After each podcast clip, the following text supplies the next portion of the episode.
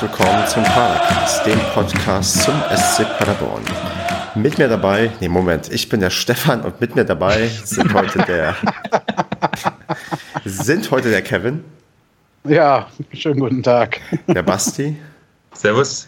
Und der Andreas. Hallo zusammen. Ach ja, der gute Ringrost. Geht auf jeden Fall gut los. Auch wenn ich das Wort Ringrost gerade nicht einschätzen kann. Das sind Boxer, Wrestler oder wie auch immer, die seit längerem nicht mehr gekämpft haben. Ah. Und dann, äh, oder Fußballer eigentlich, könnte man auch sagen, die ein halbes Jahr einen Kreuzbandriss hatten. Oder halt Podcast. da reinkommen müssen. Ja. Ich verstehe. Oder Podcast oder so jemand wie ich, der ein Interview führt und dann erstmal drei falsche Fragen formuliert. Das also ähm, merken, da- also wenn sowas passiert, ähm, spricht man dann nach dem Interview nochmal mit dem Spieler und sagt, hier, hast du gemerkt, dass ich seit ähm, zwei Monaten kein Interview mehr geführt habe und dass der Anfang holprig war oder lässt man das einfach professionell weg und redet nicht drüber? Kommt auf den Interviewpartner an, klar. Manchmal lacht man sich kaputt und manchmal merkt es gegenüber oder hat es dann auch schon wieder vergessen bis zum Interviewende oder so. Gibt es da nicht äh, beim, beim Jürgen Klopp gab es doch mal, wo er noch bei Dortmund war, irgendeinen, ich weiß nicht, ob es ein einer vom WDR war oder von irgend, ich glaube von irgend- irgendeinem öffentlichen Rundfunk, der hat ihn immer nur interviewt, wenn er verloren hat bei dem Spiel. Ja. Und der hat sich furchtbar SWR. aufgeregt. SWR, genau. Immer aufgeregt, wenn, ach du schon wieder, du bist schon wieder hier, geh doch weg. Und, also das war richtig geil. Ja. Tja, dann hoffen wir, dass wir trotz des holprigen Startes das hier einigermaßen hinter uns bringen. Ähm, Ähnliches könnte man ja für den SC Paderborn vielleicht hoffen, wobei da kann man eigentlich hoffen, dass es kein holpriger Start wird in die neue Saison, denn heute wollen wir ein bisschen darüber reden, ähm, was jetzt so ein kleines Fazit aus der Sommerpause ziehen und dann mal gucken, wie es in ja, die nächsten 38 Spieltage abgehen wird und wo wir am Ende stehen und wo wir uns verorten und wie wir sonst so die ganze Liga einschätzen. Wir, können ja ganz am Anfang schon mal, ähm, das habe ich nämlich heute gemacht, vom Pader Optimist den Artikel empfehlen. Ähm, Fazit zur Vorbereitung, oder ich weiß gerade nicht, wie der Titel ist. Ähm, für alle, die wirklich so wie ich halt relativ wenig mitbekommen haben vor der Vorbereitung, vielleicht nur das Spiel gegen Schalke, die finden da ja einen ganz wunderbaren Artikel. Und das ist jetzt ja keine Eigenwerbung, obwohl. ähm, genau, du Andreas- willst der schließlich für mich. Genau, also genau deswegen. Nee, Deswegen ist das total in Ordnung. Ja, nee, ich fand das mit den Minuten, wer wie lange gespielt hat, alles wirklich super toll. Also da sollte man auf jeden Fall vorbeigucken. Das ist, ähm, ich finde es immer so, ähm, ähm, das ist ein guter Punkt. Äh, ich werde das verlinken in den Show Notes. Das Ätzende ist immer, dass ich die Show Notes immer probiere, möglichst vorher fertig zu machen. Und wenn dann solche Sachen hinzukommen, heißt das, dass ich später noch ein bisschen Nachbearbeitungsbedarf habe. Aber das wird auf jeden Fall Tut mir leid. Ja, das ist ja richtig, weil ähm, der ähm, Andreas hat sich intensiv Gedanken gemacht und ich glaube, du bist auch derjenige, der am meisten auch live von der von den Vorbereitungsspielen gesehen hat. Deswegen kann ich dich, glaube ich, zuerst fragen, wie ist denn so dein Fazit? Wie siehst du denn die Sommerpause? Wie fit sind wir denn für die kommende Spielzeit? So fit, wie wir nur sein können. ähm, nö, die Vorbereitung war gut. Ich war jetzt bei weitem ja nicht bei allen äh, Spielen dabei. Ich war jetzt ja auch nur insgesamt bei dreien, weil, weiß nicht, eins ist ja noch komplett ausgefallen und äh, zwei waren ja auch irgendwo ein bisschen weiter noch weg. Ähm, nee, auf jeden Fall. Wir haben bis auf das Schalke-Spiel kein einziges verloren. Wir haben ähm, fünf Siege, einen Unentschieden und mit dem Schalke-Spiel halt eine Niederlage geschafft bei 40 zu 4 Toren. Ich finde, das kann sich mal absolut sehen lassen. Aber wenn ich an die letzten Jahre denke, da weiß ich noch immer, dass die Vorbereitung da auch schon immer so ein bisschen holprig war. Ähm, dass da auch schon immer so ein bisschen so, so das war, das Gelbe vom Ei ist es jetzt auch nicht ähm, gewesen ist. Ich meine, klar, das gibt jetzt natürlich auch noch äh, durchaus Optimierungsbedarf bei den Automatismen, aber das kommt nun mal halt im Laufe der Saison. Aber vor allem die Neuzugänge ähm, Massi Vassey und ähm, der ist Rebeni, die gefallen mir ganz gut. Da glaube ich, mit den, mit den gefährlichen Standards und mit der gefährlichen Spieleröffnung von Vassey und dann vielleicht mit dem hoffentlich guten Torriecher im Laufe der Saison von Srebeni, dass da einige Tore kommen werden. Und ähm, eine spezielle Frage, die mir sofort einfällt, ich glaube, das eine Spiel gegen Fortuna, nee, Fortuna Victoria Köln hast du auch live gesehen, oder? Mm, nee, aber irgendeins wurde davon, glaube ich, übertragen. Echt? Weil ich, ich überlege halt, weil ich, äh, mir fällt noch so ein, wir Victoria hatten auf jeden Fall nicht. Wie bitte? Victoria wurde nicht live übertragen. Okay, weil ich weiß halt, dass wir das Spiel, was Oder? ich recht erstaunlich fand, ähm, gedreht haben, was eigentlich auch für uns ähm, in letzter Zeit eher untypisch war, bei irgendwie ganz heißen Temperaturen, was mich auch ein Stück weit optimistisch Ach. gemacht hat. Ja, natürlich, das war ja in Marienloh. Ja, Stimmt. Das wurde nicht übertragen, da war ich tatsächlich vor Ort. ja. Eben. Richtig, Da richtig, du genau. noch getickert, oder nicht? Jo. ähm, das Spiel haben wir gedreht. Wir sind ja ähm, nicht unverdient in Rückstand geraten am Anfang. Ähm, die ersten paar Minuten hat Viktoria Köln mit so einer unfassbaren Geschwindigkeit und Ballsicherheit gespielt. Ähm, also da konnte man schon durchaus meinen, das ist ein Zweitligist, der schon gut in der Vorbereitung ist. Da hatten wir nicht wirklich viel Schnitte, da haben unsere hauptsächlich hinterhergeguckt und waren auch nicht wirklich viel am Ball. Was mir bei denen da auch äh, extrem aufgefallen ist, äh, es wird ja von unseren Spielern, wurde ja vor allem auch ganz oft immer verlangt, hier von wegen, ihr müsst mehr miteinander sprechen, pusht euch mehr und sowas. Und bei denen war das wirklich die erste, ich weiß nicht, Viertelstunde ungefähr, lass es gewesen sein. Die haben sich wirklich mit elf Mann gepusht. Da hat einer eine Aktion gemacht und elf Mann auf dem Platz brüllen gleichzeitig, ja, da, weiter und gut und da, da, da, da. Das war schon, uh. Aber ähm, nach den 20 Minuten ging denen dann irgendwie auch ganz schnell die Puste aus bei dem warmen Wetter. Unsere Jungs sind dann mal aufgetaut und dann haben wir das Spiel nach und nach immer mehr unter Kontrolle gekriegt. Dann kam die, dann kam Köln gar nicht mehr vors Tor. Dann hatten wir da noch ein bisschen Pech. Ich weiß nicht, ich glaube, Latte hatten wir noch mal getroffen und Pfosten und einmal noch der Keeper gut gehalten, bis wir dann, ich glaube, in der ersten Halbzeit war es den Ausgleich geschaffen haben und in der zweiten Halbzeit dann mit, mit Wimmer, den ich immer Jens nennen möchte, aber nein, er heißt so aus alter Tradition, aber er heißt Sebastian. Ähm, der hat dann ja auch gleich das 2-1 gemacht und Krause dann nochmal zum 3-1 mh, den Siegtreffer noch geholt. Und es war absolut verdient, auch in der Höhe. Also da muss man sagen, das war gedreht, das war nachher konsequent auch ähm, runtergespielt. Bloß am Anfang müssen sie, glaube ich, einfach noch ein bisschen wacher werden. Das war auch gegen Schalke so. Hm.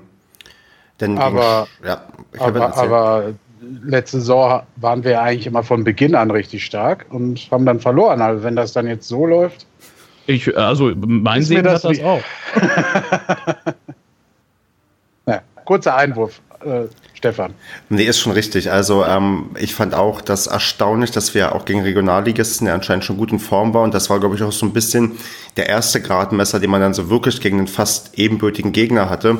Oder tatsächlich an dem Tag sogar einen ebenbürtigen Gegner, dass man das ähm, gewinnen konnte. Und dass du dann ähm, jetzt beim letzten Spiel gegen ähm, Schalke 01 verlierst, ist, glaube ich, dann auch ähm, okay. Aber ich kann ja mal den ähm, Basti fragen, hast du denn das 0 zu 1 gegen Schalke dir im WDR angeschaut? Ja, ich habe es mir angeguckt und ähm, ich war eigentlich ziemlich begeistert. Was mir jetzt am, am prägendsten im Kopf geblieben ist, neben den Neuzugängen, wo wir sicher gleich nochmal im Detail drüber sprechen werden, dass wir, wobei man das in einem Testspiel auch einfach machen kann, relativ nach den ersten Minuten, die nicht so, wo wir relativ weit hinten drin standen, dann aber auch im, auch im Laufe der zweiten Hälfte immer wieder Schalke richtig auch gepresst haben, also die auch zu, ja, Fehlern oder hinten reingedrückt haben, wenn die am Ball waren. Also das war so, also es war eigentlich ein Spiel auf Augenhöhe. Das war das, was mich überrascht hat. Liegt natürlich auch daran, dass Schalke nicht so lange in der Vorbereitung ist wie wir und sonst wären die wahrscheinlich noch ein bisschen besser, aber ich fand es war, es ist, war, sah nicht so aus, als wenn da jetzt jemand in einer anderen Liga spielt. Und man muss ja auch mal dazu sagen, dass wir auf jeden Fall die Möglichkeiten gehabt hätten, das Spiel auch zu gewinnen. So, das hört sich jetzt schon wieder so sehr nach letzter Saison an, aber ich nehme mal, aus so einem Spiel kann man eigentlich nur Positives mitnehmen. Und ja, ich denke, wir werden ja gleich nochmal im Einzelnen über die Neuzugänge sprechen. Da gab es ja auch ein paar, also bei dem Spiel wunderbare Überraschungen. Oder was heißt Überraschung? Eigentlich musste man das ja erwarten von Neuzugängen, dass die richtig gut einschlagen, aber das sieht zumindest alles schon mal ganz gut aus. Und meinst du vielleicht auch, dass jetzt so zum Abschluss der, der Vorbereitung so eine knappe Niederlage ganz gut tut, wenn man vorher irgendwie alles gewonnen hat? Oder hätte es uns vielleicht besser getan, wenn wir sogar noch das Unentschieden oder einen Sieg geholt hätten?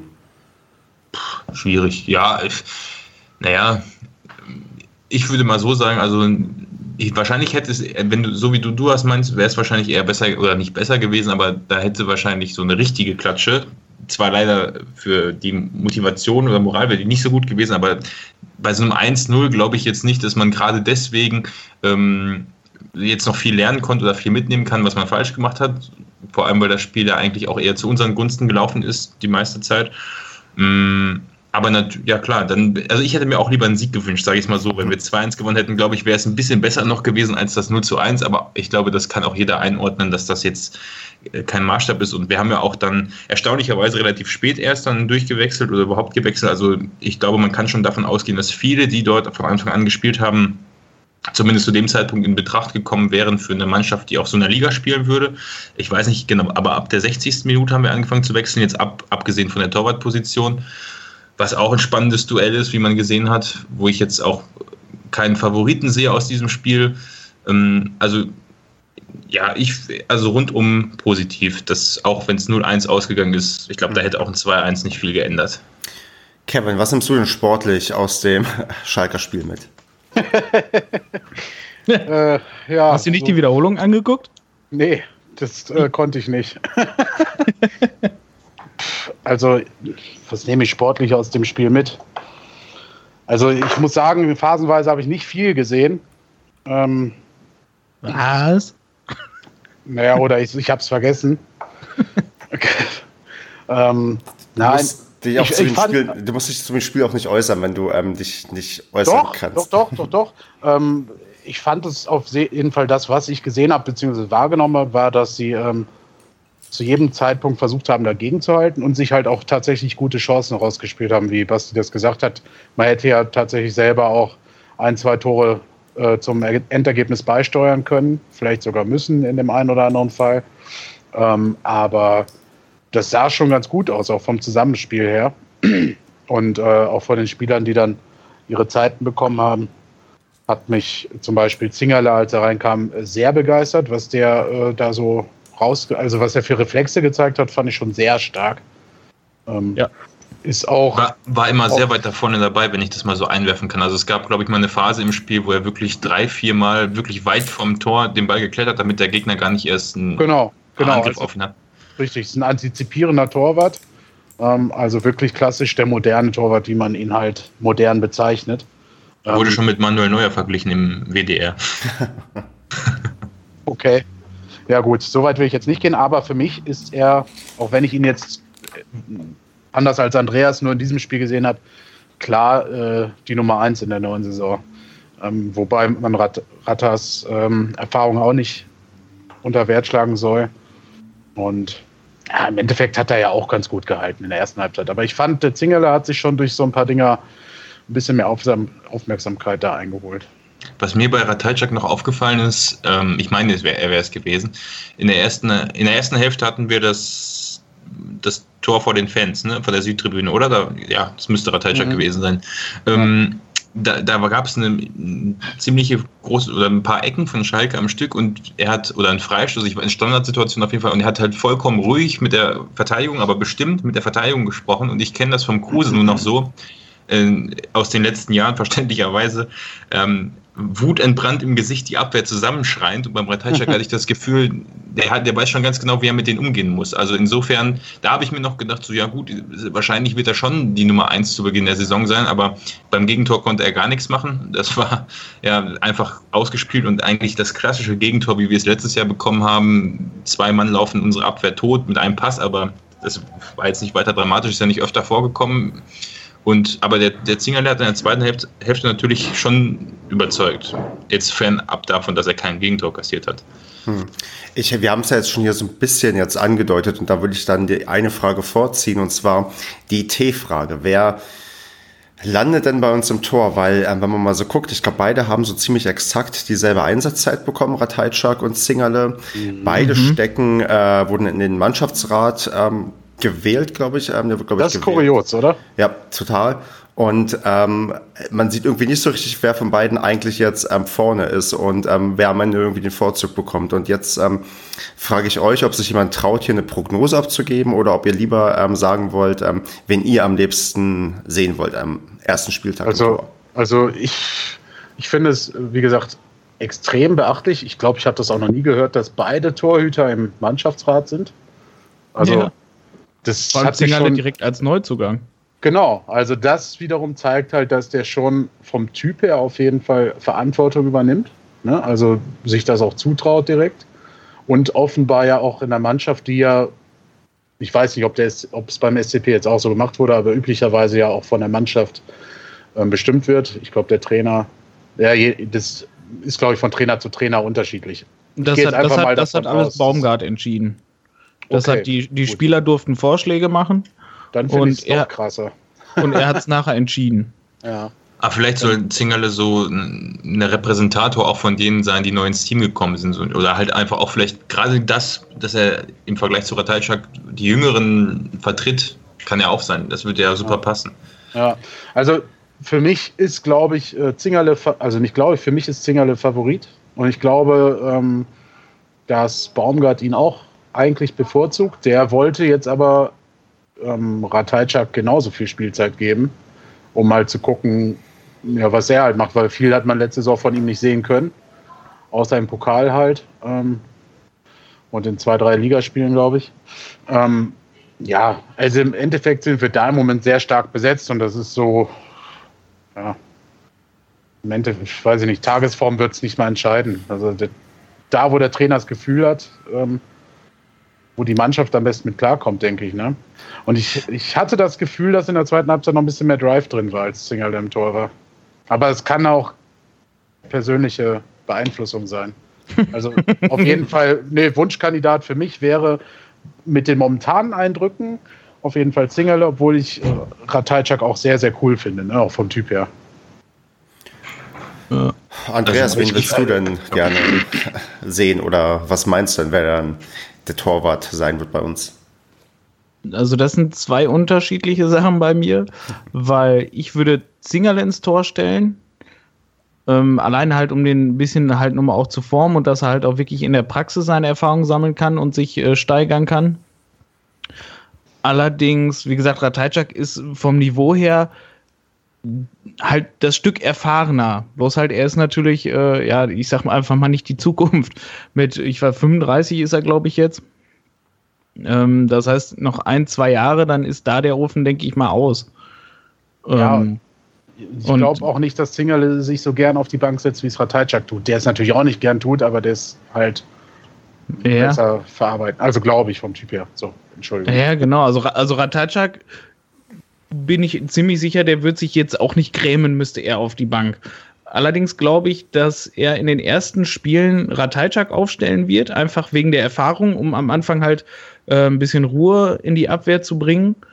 Um mit seiner Erfahrung, dass er da vielleicht ein bisschen Ruhe ausstrahlt, dass er da die Abwehr ein bisschen ordnet. Und da könnte ich mir vorstellen, dass nach, ich weiß nicht, nach ein paar Spielen, dass tatsächlich Zingerle sich dann in den Vordergrund spielt. Echt? Ja, das ist, das ist tatsächlich meine Vermutung, wie es kommen wird. Aber bringst du dann nicht Unruhe in die Mannschaft? Also wenn äh, jetzt gegeben den Fall, das klappt mit Ratajczak, du gewinnst die ersten fünf Spiele und du kriegst nur ein Gegentor. Ähm, dann kannst du den Torwart eigentlich schlecht wechseln, oder? Ja gut, es kommt ja immer darauf an, wie sowas zustande kommt. Wenn er nichts zu halten hat, ne, dann kannst du auch mal den Torwart wechseln. okay. Oder du machst es wie Fortuna Köln in der letzten Saison, die haben immer, glaube ich, zwischen jedem Spiel den Torwart hin und her gewechselt. Nein, sowas ist kacke. Braunschweig auch mal gemacht, ne? Ja, also ich, ich bin auch halt schon Freund von der klaren Nummer 1. Allerdings wird sich Ratajczak kannst du nicht die ganze Saison auf die Bank setzen. Ich glaube, das stellt der sich nun mal auch anders vor. Der wird auch irgendwie zu seinen Einsatzzeiten kommen wollen, vor allem jetzt, wo Kruse weg ist. Naja, gut, Andererseits wir haben ja natürlich- mehrere Wettbewerbe, ne? Ja. Naja, gut, ja, wir haben drei Wettbewerbe, aber vermutlich halt nur zwei Spiele mehr vielleicht, wenn Also es ich- scheiße läuft. Ja, aber ich glaube, dass Ratajczak gegen Pauli spielen wird und auch gegen Preußen Münster ja. im Pokal.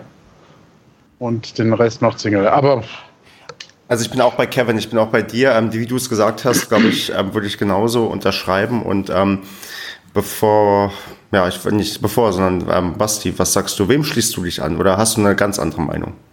Ja, ich, ja gut, ich würde auch so in die Richtung von Andreas gehen. Ich habe okay. jetzt auch gerade die ganze Zeit darüber nachgedacht, weil es ist auf jeder anderen Position wäre es super, wenn du zwei gleichwertige oder vermeintlich gleichwertige Spieler hast. Das ist ein super Positionskampf und ist ja jetzt auch in der Vorbereitung wahrscheinlich haben die sich beide schon gepusht und so wie es aussieht, beide im Mannschaftsrat, also auch stimmt es ja dann auch zwischen denen. Jetzt ist da kein, ist vielleicht eine gesunde Rivalität, aber jetzt keine Abneigung. Und das ist ja was, was wir jahrelang nicht mehr auf der Torwartposition hatte. Also klar, so ein Kruse wird sich auch den Arsch aufgerissen haben für den Verein, da bin ich mir sicher, aber es ist nun mal was anderes, wenn du dann noch jemanden hast, wo es wirklich jetzt pari-pari ist von den Chancen her. Ich glaube aber, auf der Torwartposition kannst du nicht immer wechseln. Das, da brauchst du eine gesunde Konstante und dann wird es wahrscheinlich so laufen. Entweder A, wie Andreas es gesagt hat, dass die ersten paar Spiele Ratajczak für die Sicherheit ins Tor geht und dann Zingerle reinkommt, was aber immer wieder auch blöd sein kann, wenn eben Ratajczak zu oder wenn der dann einfach super hält und dann ist das für Zingerle, der wird sich dann nach ein paar Spielen auch fragen, ja, warum bin ich eigentlich hier? Und deswegen denke ich, dass Ratajczak auch in den, in den Pokalwettbewerben zum Einsatz kommen wird. Und was ja auch für ihn immer noch, das kann man ja als Motivation darstellen, wenn man eine richtige Ansprache hält. Das, ist ja, das sind ja keine unwichtigen Spiele gegen Münster und gegen Pauli auch nicht. Da geht es ja um viel. Also vorausgesetzt, man kommt in einem von den beiden Wettbewerben weiter, dann kann man ihm wahrscheinlich auch nochmal klar machen, wie wichtig er ist. Und er wird ja sowieso als erfahrener Spieler die ganz, ganz andere Impulse noch reinbringen können. Und das wird er auch wissen. Also ich denke, dass es so laufen wird. Aber um nochmal nachzufragen, wen hast du jetzt in dem ersten Spiel im Tor gesehen gegen Halle? Ich, ich glaube jetzt, also da das mit den fünf Spielen, so wie Andreas gesagt hat, was irgendwie schön klingt und auch gut wäre, kann ich mir nicht, wird wahrscheinlich nicht gemacht werden, sondern Zingerle steht im ersten Spiel ah, okay, und Ratajczak okay, ja. im Pokal. Nee, gut, habe ich verstanden. Okay. Also das Einzige, was ich mir bei Andreas Variante vorstellen könnte, wäre dann halt die Hinrunde Ratajczak es sei denn, es läuft mal ganz schlecht oder er verletzt sich, dann kommt der Wechsel früher und dann ansonsten, wenn es gut läuft, halt im Winter der Wechsel. Ne? Aber zum Beispiel sowas. Ja, aber ich, könnte, aber ich, ich könnte mir, mir fällt gerade noch ein Grund ein, was daran Sinn machen würde, dass Ratajczak als erstes im Tor stehen würde, hm. wenn die wirklich auf ähnlichem Niveau spielen würden, ähm, dass dass das Zingerle halt nochmal so ein bisschen pusht, halt auch äh, sich nochmal zu verbessern, dass er halt auch wirklich klar besser wird wie Ratajczak. Weil ansonsten, weil wenn er von Anfang an im, im Tor steht und dann halt auch die klare Nummer 1 seine Nummer halt auch ist, dann ist Ratajczak halt auch Nummer die klare Nummer 2 und ähm, ja, das wobei, pusht ihn vielleicht nicht mehr so. Wenn ja, er dann schlechte Leistung bringt, ist er auch genauso schnell wieder weg. Also, hm. das wollte ich gerade sagen. Ich glaube nämlich, das, was Basti gesagt hat, ist in dem Fall sehr cool, weil wir das, wie gesagt, wirklich lange nicht hatten, wenn überhaupt schon mal. Ähm, dass mhm. beide Keeper extrem stark sind. Also für die dritte Liga sind beide Keeper wirklich sehr stark. Ja. Und ähm, jeder hat so seinen Vorteil noch. Ratajczak mit der Erfahrung, Zingerle hat vielleicht noch die stärkeren Fähigkeiten, was das Spielerische angeht. Ähm, ne, also das, aber von der Grundleistung her sind die beide, glaube ich, richtig auf einer Augenhöhe und beide auch sehr gut angesehen in der Mannschaft. Also. Ja. Gut, ich glaube, also, ähm, die Frage. Luxusproblem. Die Frage wird. ja, das stimmt. Oh, Entschuldigung. Die, die, die, Frage klärt sich am Samstag. Genau, richtig. Also ich bin gespannt, wie sich dann am Ende ähm, Steffen Baumgart entscheidet. Mich würde da auch mal die Meinung unserer Zuhörer interessieren. Ne? Also, dass die vielleicht entweder bei Telonym oder einfach ganz normal per Tweet oder bei Facebook. Ja. Könnt ihr eine Twitter-Umfrage machen. Das könnte man natürlich auch machen. Aber die Leute ähm, sollen es ruhig schreiben, wer ins Tor geht und warum, weil das ist mal interessant ja. zu gucken, was andere denken. Ja. Gut. Ähm, machen wir da mal einen Haken dran und reden mal über andere wichtige Spieler und zwar über den neuen Kapitän und Vizekapitän. Hm. Es wurde Christian Strodig und ähm, Vertreter ist Thomas Bertels, womit man somit die beiden Spieler genommen hat, die aktuell doch, glaube ich, Paderborn am besten kennen. Und ähm, ja, es, Kevin, es hat konnte das, ja nur. Ja. Es konnte entweder nur diese Variante geben, mit den Local Heroes quasi, mit denen, die aus Paderborn oder aus der Umgebung kommen, aus der Nähe und die auch schon lange im Verein sind, oder halt die Variante, die ich glaube, wir alle unisono fast hatten, dass halt jemand wie Robin Krause oder so ähnliches Kapitän wird. So, jetzt hat der Coach sich halt für die für die ähm, Altgedienten in Anführungsstrichen und für die, die sich hier mit dem Verein lange schon auskennen, entschieden.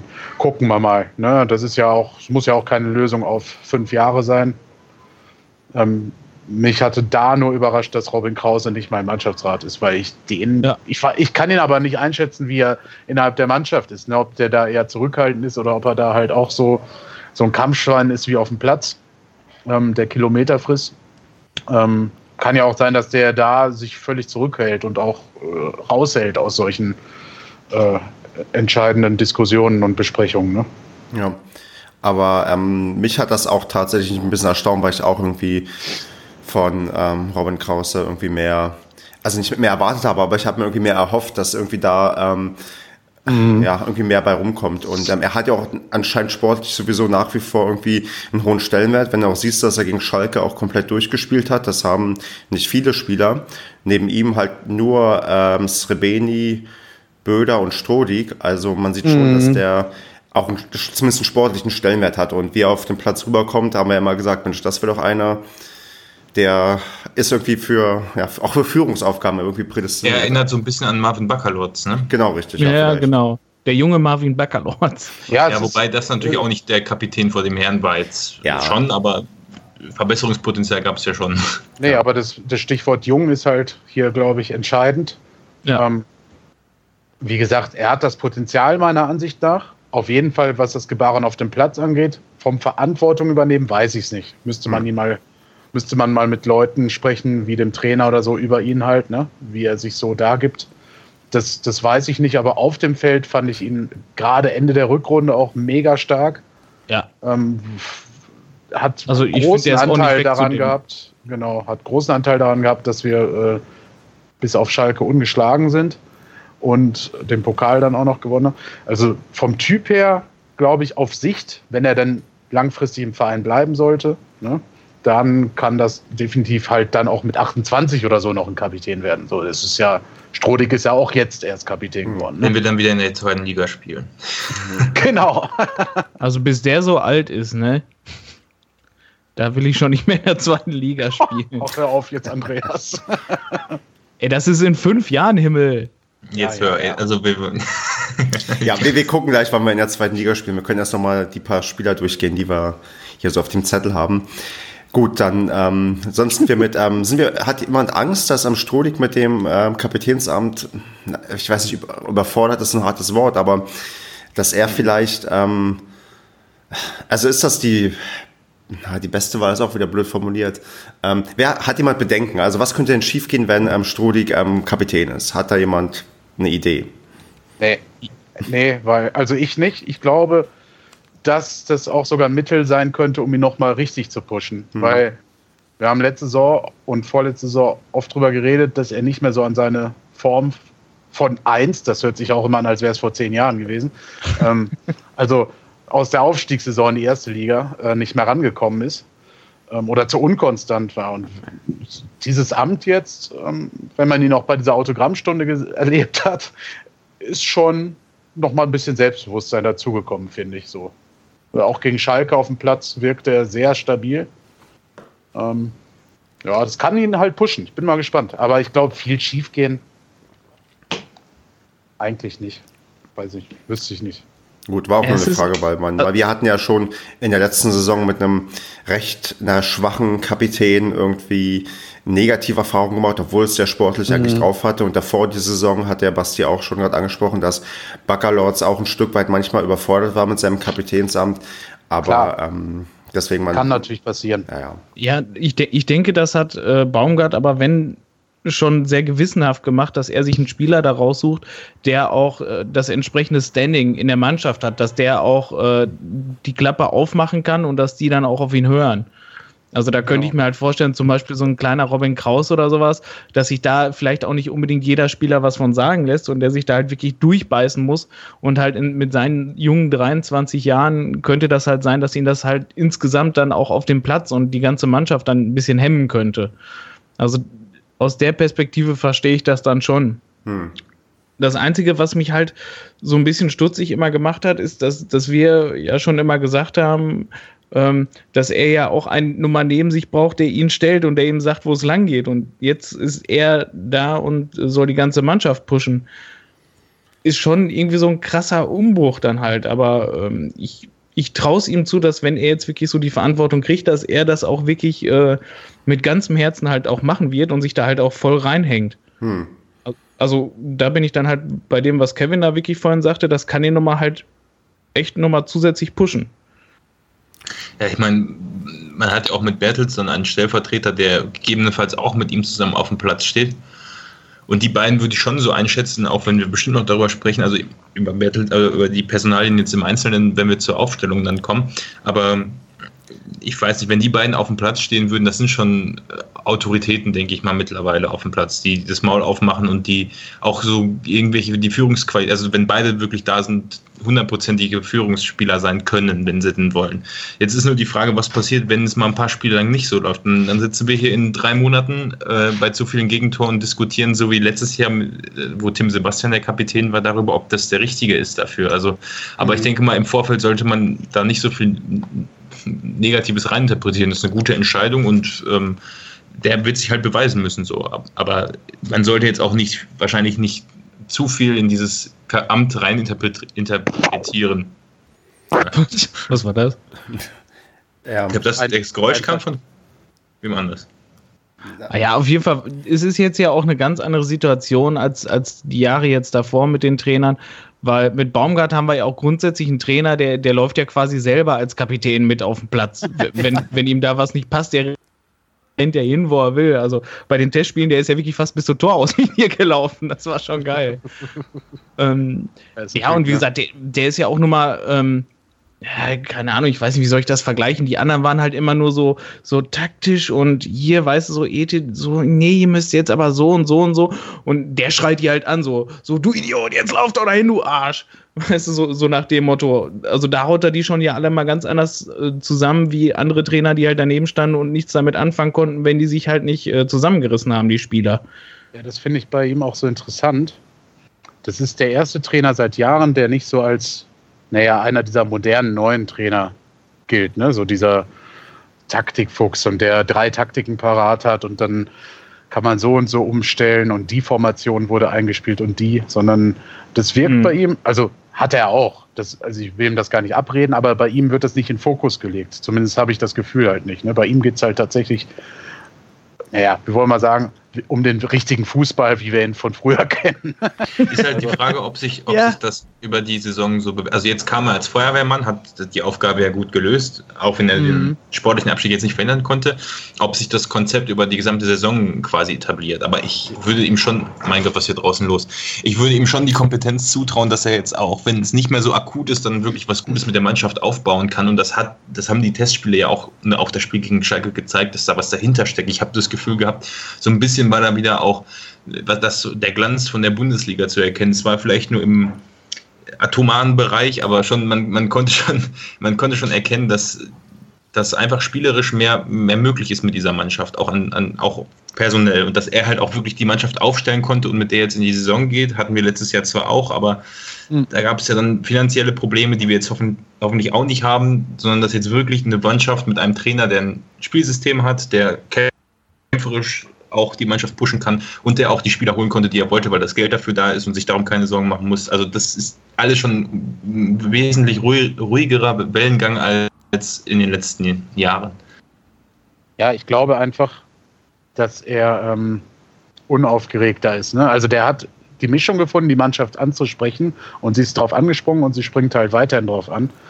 Natürlich, äh, klar, wenn du die ersten fünf Spiele nicht gewinnen solltest, kann das auch ganz schnell wieder kitten ist halt so das Geschäft. Aber momentan hat man das Gefühl, dass sie ihm halt wirklich in Anführungsstrichen blind folgen. Ne? Also sich auch was von ihm sagen lassen und nicht dann bockig sind oder abwinken oder so, ne? Hm. Das ja. Gegenteil von einem Trainer, der jetzt bei Würzburg Trainer ist, dem Stefan Schmidt. da bin ich ja gespannt, wie weit es bei denen bergab geht. Da erwarte ich nichts Gutes. So, das ist für mich immer noch das Negativbeispiel der Trainer, die wir die letzten Jahre hatten. Jetzt mal abgesehen von denen, was gut, es gibt jetzt, da haben ihm viele Konkurrenz gemacht in den letzten zwei Jahren, aber naja. Ja, mit Stefans haben wir keine guten Erfahrungen irgendwie gemacht. Das muss am Namen liegen, weil weiß auch nicht, dass wir Stefans sind. Ja, am Schmidt ja. lag es damals jedenfalls nicht. Da war der Ruger da vorher schon ganz gut. ich glaube, da möchte ich aber dann auch nochmal das hervorheben, dass wir jetzt auch nochmal Markus Krösche dabei haben. Ja. Einer, der wahnsinnig viele Kontakte zu jungen Spielern hat, der ähm, den Verein auch mit Sicherheit gut reden kann, der, der eine Vorstellung davon hat, wo es hingehen soll und auch nur mal das Standing in dem Verein hat, das durchziehen zu können. Weil wie wenig hat Finke jetzt nur noch von sich verlauten lassen, seit Krösche da ist? Wunderbar, ne? Wunderbar. Also das, ich finde das, ich finde das hervorragend. Da ist endlich mal Ruhe im Puff. Der, der perfekte Katalysator zwischen ja, und dann halt, äh, Baumgart ähm, und Finke, ja. Ja, und dass, dass er da nun mal äh, die jungen Spieler kann er ranholen. Äh, Baumgart kann sich nun mal drauf konzentrieren, ähm, sich um das Sportliche zu kümmern. Krösche kümmert sich darum, dass die passenden Spieler äh, zusammenkommen. Ja, und, und, und vor allem hat nochmal einen, äh, zu dem er sich zurückziehen kann, also mit dem sich Baumgart dann nochmal austauschen kann, beziehungsweise ähm, dass noch einer dahinter ist, der ihm dann nochmal auch den Rücken stärkt. Genau, das ist ganz wichtig. Ne? Die beiden verstehen sich, glaube ich, richtig gut. Mhm. Und was halt Krösches großes Faustpfand ist, ist einfach, ähm, ja, er kennt, er weiß, wo der SCP herkommt. Er weiß, als er hier war, sind auch Spieler aus der Regionalliga gekommen und das war überhaupt gar nicht schlimm, sondern also im Gegenteil, das hat den Verein hochge immer weiter sukzessive nach oben gebracht. Ne? Da wurden mhm. Talente entdeckt. Natürlich zündet da auch nicht jeder. Wir werden jetzt auch von den Neuzugängen wahrscheinlich zwei, drei Spieler haben, die nicht regelmäßig spielen. Ne? Vielleicht. Aber Trotzdem. Ja, klar, es kann ja auch nicht jeder durchschlagen. Es kann ja auch durchaus sein, ich meine, wir haben jetzt, ich war fünf oder sechs Stürmer verpflichtet. ähm, das kann ja auch durchaus sein, dass zum Beispiel auch so ein Srebeni, von dem, der jetzt auch wirklich am meisten gespielt hat und den ich auch klar als, als Neuner da vorne sehe, dass der zum Beispiel halt auch irgendwie in den ersten fünf, sechs Spielen nicht trifft und das dann irgendwo wer anders spielt. Das kann Natürlich. ja auch passieren, ja, mein Gott. Aber das kann halt trotzdem ein Spieler sein, der in der zweiten Saison zum Beispiel zündet, ne? Ja, also, zum Beispiel, weil die halt so jung sind. Ja, das ist halt, ähm, ja, Krösche kennt den Verein, der kennt die Stadt, der kennt die Mentalität in Ostwestfalen oder halt auch speziell in Paderborn. Es war immer sein Lebensmittelpunkt, auch als er in Leverkusen war. Die Familie wohnt hier, er hat hier noch eine, die Firma, beziehungsweise seine Frau und so weiter und so fort. Also sagen wir mal so, er ist hier der Experte. Er ist gerade ja. auch mit der am ältesten, im, äh, am, am, ältesten, am längsten im Verein ist, mit Unterbrechung. Ähm, ja, und dann hat er halt so dieses Pendant von Steffen Baumgart, der auf den ersten Blick vielleicht gar nicht zu ihm passt. Aber beides waren ja so Kämpfertypen dann doch auf dem Spielfeld. Ne? Also so, mhm. die verstehen sich schon ganz gut, glaube ich, und wissen, worauf es in der dritten und äh, sukzessive mit Blick in die Zukunft, auch in der zweiten Liga, wo es da halt drauf ankommt. So. Und ähm, welche Spielertypen du da auch brauchst. Ja, die haben, die haben klare Ansagen, da, da spricht keiner um heißen Brei herum. Da wird gesagt, was, was gemacht werden soll und fertig. Ja. Ähm, jetzt haben wir recht viel über die ganzen ähm, Sachen geredet, die gut gelaufen sind und die erfolgsversprechend sind. Habt ihr denn bei euch auf dem Zettel ähm, ein Spieler, den man so ein bisschen als na, Verlierer der Vorbereitung bezeichnen möchte, der irgendwie ähm, nicht so geglänzt hat oder der irgendwie ähm, so wenig Einsatzzeiten hatte, dass man da ein bisschen überrascht war? Ähm, Andreas, vielleicht mhm. zuerst, weil du ähm, dir ja umfangreich alles angeschaut hast ähm, an Spiel Zeiten und ähm, ist da dir irgendwie aufgefallen, wo du dachtest, Mensch, da hattest du eigentlich damit gerechnet, dass der mehr auftaucht? Mm, ja, ich hätte, weil als ich ähm, das Fazit von der Vorbereitung geschrieben habe, ist, wie es dann auch leider nachher gekommen ist, nur noch schwerlich Platz für zum Beispiel einen Ben Zulinski. Der hat zwar auch viel gespielt, aber mit dieser starken Konkurrenz da im Mittelfeld und mit äh, Vucci als klarer Rechtsverteidiger wird es da echt schwer, weil entweder spielt äh, Antwia J da oder ähm, der Wassey.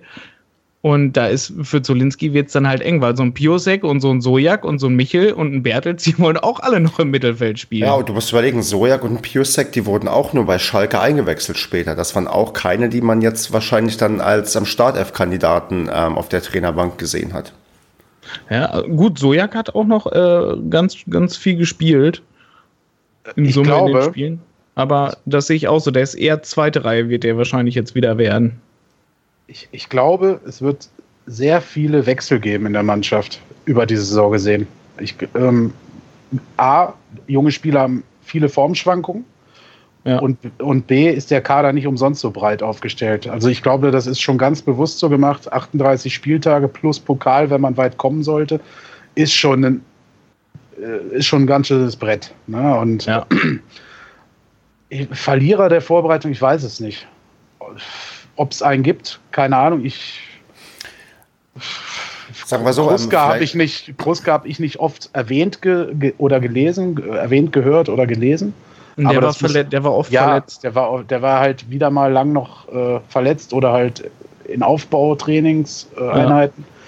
ähm, aber Van Verlierer, der ich Biesen weiß- dem nahegelegt wird, dass er gehen soll, obwohl er ja eigentlich am Ende der letzten Saison doch recht überzeugend noch gespielt hat, könnte man noch auflisten. ist ihm das denn nahegelegt worden? Ich weiß es nicht. Ich habe das offiziell, habe ich es nie Nein, gehört. das, das hat das Westfalenblatt geschrieben. Da gab es nie was Offizielles zu, weil grundsätzlich äußert sich auch niemand offiziell zu sowas. Gott sei Dank. Hm. Es ist, der, das Westfalenblatt hat nur gesagt, dass äh, Van der Bietzen und äh, Kruska gehen sollen. Was wahrscheinlich, weil die halt noch alte Spieler sind und alte Verträge haben. Wobei ich zumindest Van der Bietzen definitiv nicht gehen lassen würde. Würde ich auch nicht, aber wenn du siehst, dass er ähm, gegen Schalke keine Einsatzminuten bekommen hat, dann spricht das vielleicht schon dafür, wenn man Srebeni durchspielt, dass man da erstmal keine Alternative, ähm, zumindest nicht in der Form von Van der Bietzen sieht. Ja, der ist halt der Backup-Stoßstürmer, ne? Wobei Baumgart bei Van der Bietzen aber auch schon weiß, was er an ihm hat. Und ich glaube, die Vorbereitung sollten wir nicht komplett so einschätzen, dass die Spieler, die da am meisten gespielt haben, auch, also bis auf Strodig vielleicht und so, ne, ähm, Ja. dann auch in der Saison die ganze Zeit spielen, weil, wie gesagt, die Spieler, die schon hier waren, wie Zolinski, wie Van der Bietzen und Co., die kennt er jetzt schon seit über acht Spielen oder seit zehn Spielen. Da weiß er ja einzuschätzen, was er an denen hat und was sie bringen können. Bei Van der Ja, weiß er, den kann er bringen. Der reibt sich auf und äh, macht sogar wichtige Tore, wenn, ne, also kann zumindest passieren. Ja, klar. Und Ja. ein, äh, Cerveni, ich, ja, hat er sicherlich auch schon mal beobachtet mit Krösche zusammen oder im Wechsel, wie auch immer. Klar, sonst hätten sie ihn ja nicht geholt. Aber den wollten die halt jetzt unbedingt sehen, ne? Ja, klar. Vor allem äh, der Van der Bietzen hat auch das Schalke-Spiel ausgenommen, auch nur 20 Minuten weniger gespielt Ja. Als der Srebeni in der ganzen Vorbereitung. Also da ist definitiv, vor allem wenn er so viel spielt, dann, dann soll der auch nicht verkauft werden. Also weil das, das wird keinen Sinn machen. Vor allem, der ist halt, halt hinter dem Srebeni der einzige dicke Stoßstürmer, den wir haben. Ja, und er ist ein gute Laune-Faktor innerhalb der Mannschaft. Das darf man halt auch nicht Ja, unterschätzen. Ne? Aber klar, kann man so sehen, Stefan. Hm. Ähm, ich weiß es halt. Ich, also, ich weiß also auch nicht, was noch passiert auf dem Transfermarkt. Ne? Also das Ding ist ja noch bis Ende August ist ja noch alles drin. Also Das Ja? muss man sich mal vorstellen. Da haben wir irgendwie gefühlt schon die halbe Hinrunde hinter uns und dürfen dann Ja, irgendwie ähm, Spieler hin und her tauschen. ich glaube, sechs oder sieben Spiele haben wir dann schon. Ne? Also Ja. Ligaspiele alleine. Ne? Ja. Plus beide Pokalspiele, oder? Das könnte Ja, wenn er von der Biesen bis dahin 12 Tore geschossen hat, dann reicht das ja. Nee, äh, Basti, hast Also du denn noch auf deinem Zettel einen Spieler, der ähm, dich überrascht hat, dass er jetzt ähm, bei Schalke vielleicht nicht zum Einsatz kam oder wo du vermutest, dass der eher als, als Verlierer aus der Vorbereitung ähm, in die neue Saison starten wird? Mm, Nee, im Gegenteil. Ich hätte eher eine andere ähm, Sache, die ich ganz interessant war. Ich glaube, Sojak ist ja eingewechselt worden. Hm. Korrigiert mich, wenn ich falsch liege, gegen Schalke. Mhm. Und das hat mich insofern gewundert, weil ich, also ich hätte zum ersten erwartet, dass er vielleicht von Anfang an spielt.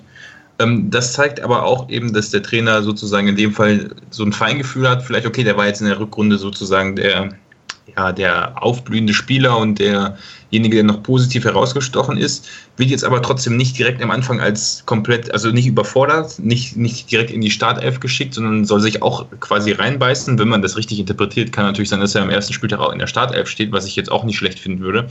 Ähm, aber dass, dass er quasi jetzt auch um sich herum so eine Mannschaft gefunden hat und ich gehe mal davon aus, dass für ihn auch wahrscheinlich Angebote vorgelegen haben.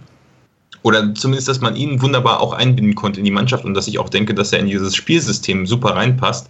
Denn ähm, wir haben vorne, also wir haben jetzt kein Spielsystem mehr, was so ausgele auf, äh, ausgelegt ist auf eine Spitze à la Dedic oder Van der Bietzen, sondern wir haben auch Möglichkeiten, und das war ja das, der Schwachpunkt letzte Saison, aus dem Mittelfeld wirklich nach vorne mit spielstarken Spielern ein flaches Spiel vielleicht auch zum Erfolg zu bringen und nicht einen Stürmer vorne drin stehen haben, der komplett alleingelassen ist und wo man sich fragt, wofür der eigentlich auf dem Platz steht. Und ich glaube, ähm, das zum einen plus, dass Sojak eben eingewechselt worden ist und vielleicht jetzt nicht so komplett die Verantwortung tr tragen muss, ähm, das ist das, was mich jetzt nicht überrascht hat, aber was mich, was mich an dem Schalke-Spiel, was mir da schon aufgefallen ist, was ich mir als Konzept vielleicht vorstellen kann, dass Mhm. es eine Idee ist. Dass man jetzt nicht mehr so, also dass man vielleicht ja einfach eine spielstärkere Mannschaft hat. Ich weiß nicht, wie ich das beschreiben soll. Ich meine, Dedic und Van der Bietzen waren jetzt nicht so groß, dass man sagen könnte, das wären die typischen Gomez-Spieler, die nur die Flanken bekommen und dann einnicken, aber die waren ja schon ziemlich alleingelassen. Und das das Problem sehe ich jetzt äh, im Moment nicht mehr.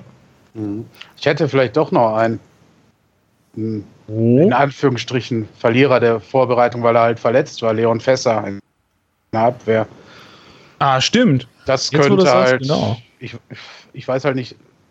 Außer ihm halt Strodig Böder haben beide quasi alles gespielt. Ne? Wutschi hat, glaube ich, ja. auch so gut wie alles gespielt. Herze. Ja, dann hast du noch einen Schonlau. Den weiß ich nicht, den kann ich nicht einschätzen, habe ich nicht so verfolgt. Der hat auch recht viel gespielt, aber den ja. sehe ich auch irgendwo nirgendwo, weil der hat auch mal Innenverteidiger gespielt, der hat mal auf A6 gespielt, aber ich sehe auf beiden Positionen keinen Platz für den. Gesundheit. Schon, ja. Und, aber bei ja. Schonlau ist das doch so, am Ende steht er immer in der Startelf, egal was er im Nein. letzten Spiel gemacht hat. Nein. Äh, gefühlt, Nein. gefühlt, gefühlt. Gefühlt, ja. Gefühlt, Nein, aber, ja, aber ähm, Leon Fässer ähm, hadert damit auch, glaube ich, sehr, weil der richtig Bock hat. Aber der, denen hat das jetzt erstmal nach hinten gespült, glaube ich. Also der muss jetzt in Anführungsstrichen hoffen, dass äh, Herr Strodig oder so wieder mal schnell fünf Karten sammelt oder halt irgendwie sich einer verletzt oder was weiß ich was oder halt ständig patzt. Hm, Weil sonst stimmt, ist, glaube ich, ja. die Hinrunde für Leon Fässer zumindest erstmal die Bank. Aber meinst du jetzt, ohne dass wir ihn gesehen haben, dass er die Chance gehabt hätte, von Anfang an Stammspieler zu werden, neben das, das, Böder oder Strodig? Das kann ich dir gar nicht beantworten. Ich kann also es ja nicht einschätzen. Ja. Ich habe ihn nie spielen sehen. Ähm, ähm, weiß ich nicht. Klar, ist natürlich Klar, mit Perspektive er, ein junger Spieler, ne? aber er konnte sich halt nicht beweisen, was natürlich für ihn extrem blöd ist, weil gerade bei den Testspielen hätte das ja eine Menge Einsatzzeit bedeutet. Aber ähm, wenn er sowieso die Position innen gehabt hätte, dass er von, von hinten Druck machen soll auf die, also auf die Stammspieler, dann hat er die Möglichkeit ja immer noch und das ist ja auch vielleicht nicht so schlecht. Natürlich, also ne? klar. Ich habe nur jetzt halt geguckt, ne, wer jetzt die Vorbereitung so nicht mitgemacht hat, richtig. Ähm, das ist halt er klar, der kann während der Saison noch genauso gut ins Team kommen und so weiter und so fort und dann ist alles äh, Friede, Freude, Eierkuchen. Er hätte halt einfach sich empfehlen können, zumindest schon mal. Ne? So nach dem Motto, wenn die beiden vor mir nicht so gut drauf sind, Trainer, dann kannst du auf mich zählen. So ja, in die Richtung. Ja. Ne? ja, aber ansonsten bin ich echt, weiß nicht, klar. Sojak stimme ich auch übrigens zu. Ich glaube, den will der Trainer so ein bisschen noch klein halten, in Anführungsstrichen. Ne? Mhm. Auch, auch, auch, so nach dem Motto, heb jetzt nicht ab, Junge, du bist noch ganz jung und gerade mal, äh, hast gerade mal acht oder so äh, Profispiele. Ja. Naja, ähm, richtig. Aber mit die meiste Einsatzzeit im, in den Testspielen neben Bertels. Ja, also der, der, also baut, war, der, der baut ja. auch auf Sojak. Ne? Also ja. nur, wir werden sicherlich das ein oder andere Spiel erleben, wo aus taktischen Gründen oder wie auch immer halt auch mal von der Bank kommt. Ne? So, und dann ist das aber auch kein Weltuntergang bei einem, wie alt nee. ist er jetzt? 19, 20? Ich weiß es gar nicht genau. Er kann natürlich eine super, ein super Joker sein und eine Geheimwaffe, der nochmal richtig Dampf reinmacht, dann so in der 60., 70. Minute. Sowas. Äh, letztes Jahr habe ich oft auf die Bank geguckt und mich gefragt, ja gut, also ob man jetzt nur auswechselt oder nicht, da kommt auch nichts mehr. und jetzt. 22 ist er, ja. Ja. Ja, aber trotzdem. Ne, also Nee, gut, das ist, ähm, glaube ich, ganz, das, ihr habt da, glaube ich, einen guten Punkt gebracht mit ihm, dass man ihn wirklich so ein bisschen, ja, erdet, weil ich glaube, das kann schon wenn für so einen jungen ähm, Mann ähm, einiges an Auswirkungen haben, wenn du so plötzlich denkst, boah, hier gegen Fortuna Köln dieses Traumtor damals geschossen in der, in der Schlussphase und sonst auch alle möglichen Tore dann plötzlich gemacht oder beteiligt gewesen. Und wenn du so ein bisschen auf die Bremse drückst und sagst, ja, du bist gut, aber ein bisschen was fehlt auch noch. Also ähm, da, da ist, vielleicht auch wieder Baumgart genau der richtige Typ ja. für nicht, äh, dass man wieder so einen Roperiski hat, der vielleicht auch könnte, wenn er wollte, wenn er dürfte, ja. ähm, sondern dass er ihm wirklich sagen kann, so du spielst jetzt vielleicht nicht, aber ich weiß von deinen Qualitäten, ich weiß Bescheid und ich will dich gezielt einsetzen, der ihm das, den noch super motivieren kann dadurch. Und der wird auch bestimmt das ein oder andere Spiel, wenn nicht sogar vielleicht in der Rückrunde oder sogar Anfang der Hinrunde vielleicht Stammspieler sein. Hm. Würde ich mir auf jeden Fall wünschen. Habt ihr denn ähm, sonst noch einen Spieler, über den wir unbedingt reden müssen, oder haben wir jetzt die wichtigsten abgehakt? Also ich finde find interessant noch, erstens, wie, äh, ja, jetzt weiß ich gar nicht, wie man den Nachnamen ausspricht. Daryl, tja, Gertz, Gertz, keine Gertz, Ahnung. Ich hab, Im WDR habe ich Gertz gehört. Gertz, ja, würde ich jetzt auch tippen. Weil den kann ich halt noch überhaupt nicht einschätzen. Ja, weil der halt so neu ist, ne? Genau, aber insgesamt so als Zusammenfassung finde ich, bin ich total begeistert, dass wir jetzt wieder eine extrem schnelle Mannschaft haben. Also wir haben jetzt eine Mannschaft, die wieder diese schnellen Konter, also die schnelle Umschaltspiel spielen kann, ne? wo technisch beschlagene Spieler bei sind, junge und schnelle Spieler. Ähm, also da bin ich gespannt drauf. Ne? Das hat den SCP ja mal ausgemacht, so dieses ähm, Umschaltspiel, so dieses ähm, Überfallartige. natürlich auch damals, ne?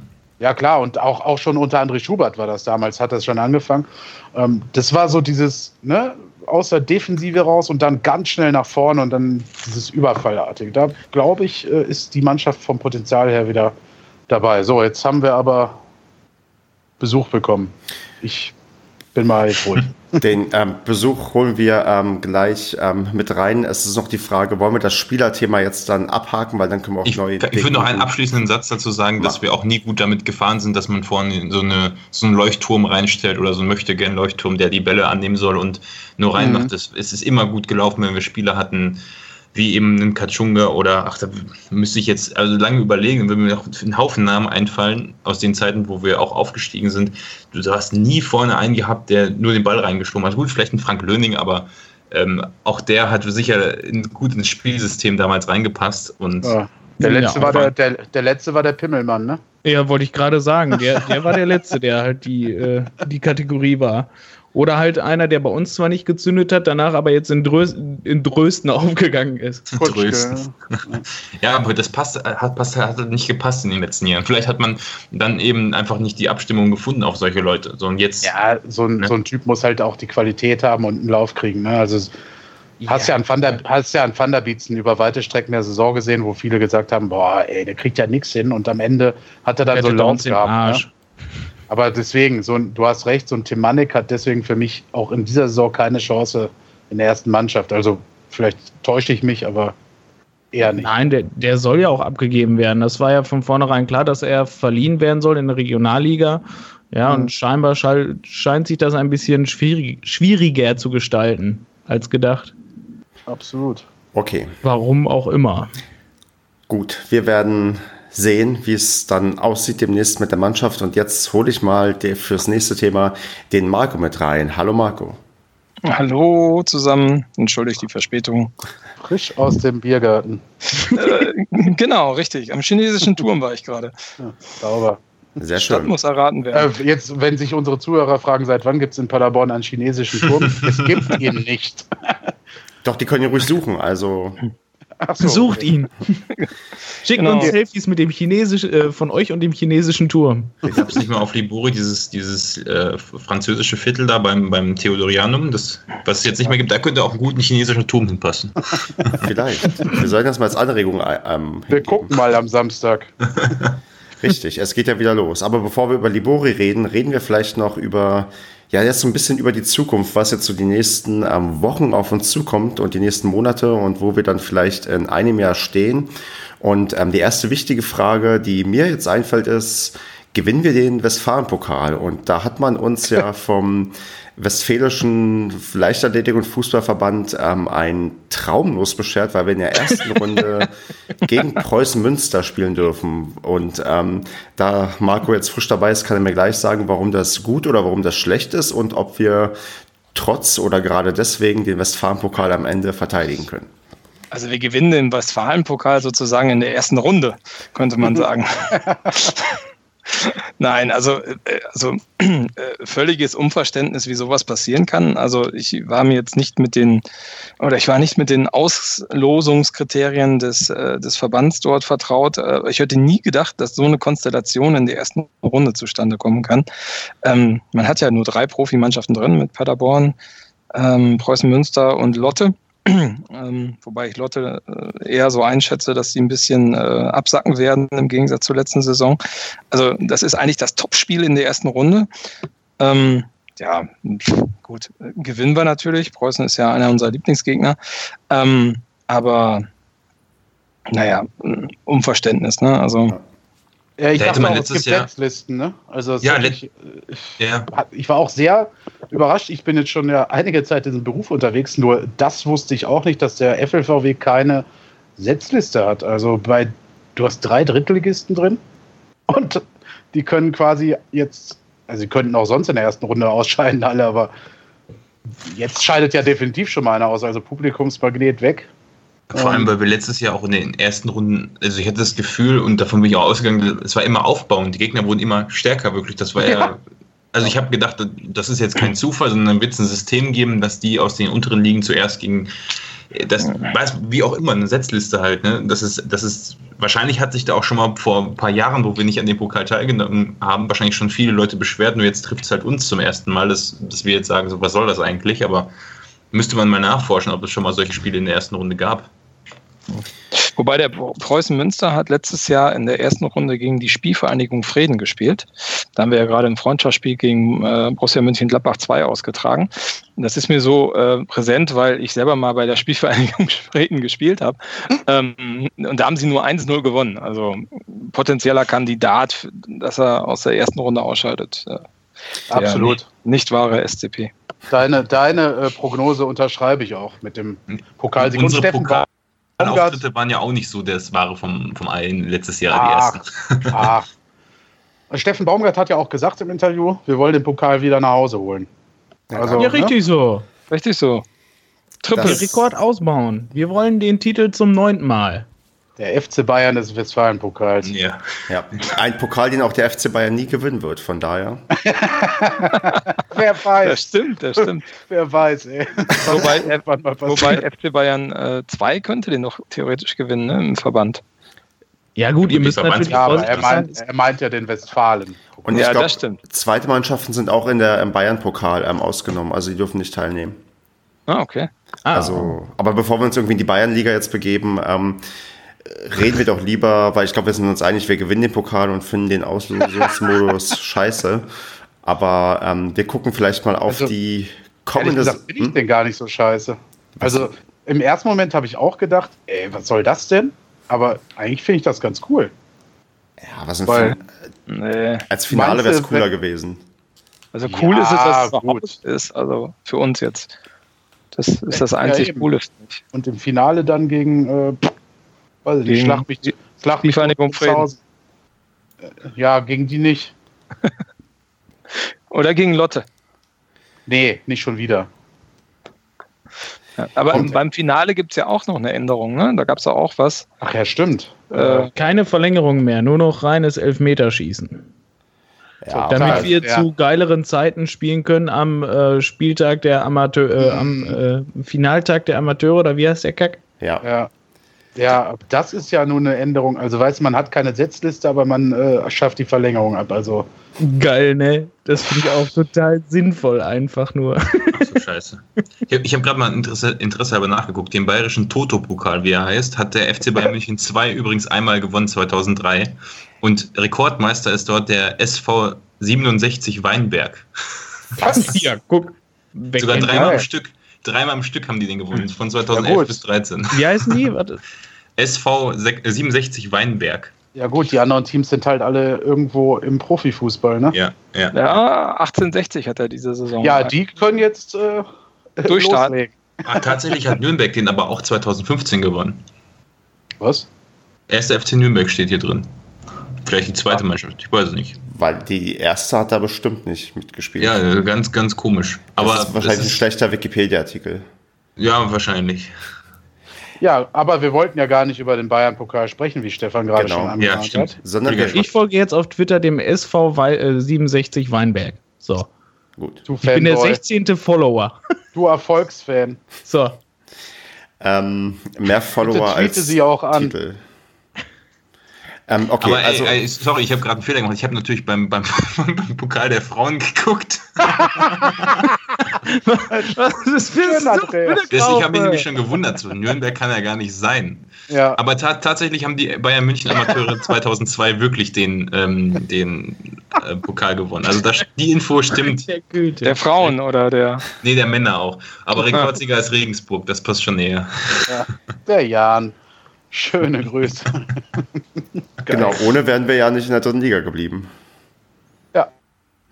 Ähm, machen wir mal weiter mit der aktuellen dritten Liga. Und zwar gibt es eigentlich die, ja, eigentlich drei wichtige Fragen. Wer ist in den Top 3, wer ist in den ähm, Worst 3, wer steigt ab quasi und ähm, welcher der Plätze nimmt der SCP ein oder landet er vielleicht? Marco ähm, ist auch ein sehr gläubiger Mann. Woanders. Ja. Heiko, herrlich. Und ähm, da würde ich mal bei. Stefan ist völlig perplex. Ja, bitte nicht durcheinander reden, das macht es ein bisschen schwierig, das zu moderieren. Wir können auch noch unterschiedliche Themen jeder noch besprechen. jeder Seid- spricht von was anderem. Seitdem Marco da ist, läuft das hier nicht, obwohl er so wenig sagt. Das muss irgendwie. Entschuldigung. Ja. Das liegt daran, dass ich immer mehr gerade, also Intos habe. Okay. Naja, jeden, jedenfalls so zum Abschluss, bevor, bevor wir jetzt komplett durchdrehen dann und wir zu was Normalem übergehen, wir sind zumindest nicht Rekord-Verbandspokalsieger, weil Sandhausen hat zum Beispiel schon zwölfmal den Pokal gewonnen. Also da gibt es ja noch durchaus Ziele jetzt Ja. in den nächsten Jahren, falls man nicht aufsteigen sollte, da ein bisschen aufzuholen. Aber nicht in Nordrhein-Westfalen, oder? Natürlich nicht in Nordrhein-Westfalen. Ich, mich jetzt gerade interessiert, ob es äh, Leute gibt, die öfter den Verbandspokal gewonnen haben als wir. Und gibt es leider. Eine Frechheit. Basti, wie siehst du denn am Ende den ähm, Sportclub dastehen? Wo, auf welchem Platz oder wo ungefähr könnten wir dann landen und wo werden wir realistisch landen und wo landen wir auf gar keinen Fall? Aber bitte jetzt nicht alle Positionen von 1 bis 20. Timebox, Also- 10 Sekunden. Ich, ich, zehn Sekunden, ich sag Platz Nummer drei. Das ist schon sehr optimistisch für meine grundsätzlich ja etwas zurückhaltende Einstellung. Ich sag Dritter werden wir in der Relegation. Wo Komm. gegen Bielefeld dann oder was? Von mir aus auch gegen Bielefeld, aber ich tippe mal auf Platz drei und damit lehne ich mich schon für meine Verhältnisse sehr weit aus dem Fenster. Einfach weil, weil man jetzt wirklich die Chance hat, aus ruhigem Fahrwasser eine völlig beruhigte Saison zu spielen, die überraschenderweise gut werden kann. Aber ich sag Dritter. Kevin, willst du noch äh, überbieten oder unterbieten? Ja, erster ist doch klar. Zum Glück. Nein, also Spaß beiseite. Also ja, gut, eigentlich wer mich kennt, weiß, dass ich das ernst meine. Aber jetzt möchte ich ja noch mal eine, eine fundierte, neutrale Meinung, objektive Meinung ablassen. Hm. Jetzt und das Phrasenschwein gleichzeitig aufmachen. Das hängt alles mit dem Saisonstart ab. Also das ist, wenn du jetzt wirklich die ersten fünf bis zehn Spiele das ordentlich machst, die Mannschaft sich äh, schneller findet, als wir es die letzte Saison immer beschworen haben, dass sie sich noch findet, ähm, dann kannst du durchaus mit diesem Kader, auch wenn viele neue junge Spieler dabei sind, ganz, ganz oben angreifen. Klar hast du den KSC dabei, aber wir wissen aus eigener Erfahrung, wie schwer das sein kann, wenn man aus der zweiten Liga kommt. Ähm, und dann sehe ich da nicht viele. Vielleicht den VfR Aalen noch.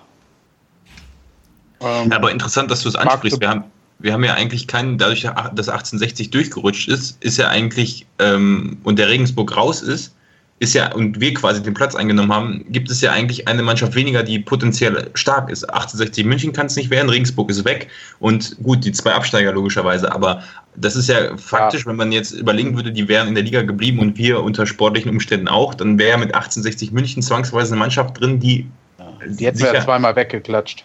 Gut, aber oder wenn auch was weiß ich, wer abgestiegen wäre, ist, wär, ist es eine starke Mannschaft schon mal auf jeden Fall weg. Das ist auf jeden Fall positiv. Ja, aber also- Kevin, du ähm, stellst so ein bisschen ab auf einen guten Start in die Hinrunde, aber hat uns nicht so ein bisschen ähm, die letzten Jahre gelehrt, dass du viel wichtiger eine gute Rückrunde brauchst? Das äh, ist definitiv so, aber ich bin überzeugt, dass der SCP insgesamt eine gute Saison spielen wird. Ähm, sicherlich wird es auch mal hier oder da ein, zwei Niederlagen am Stück geben. Kann durchaus sein.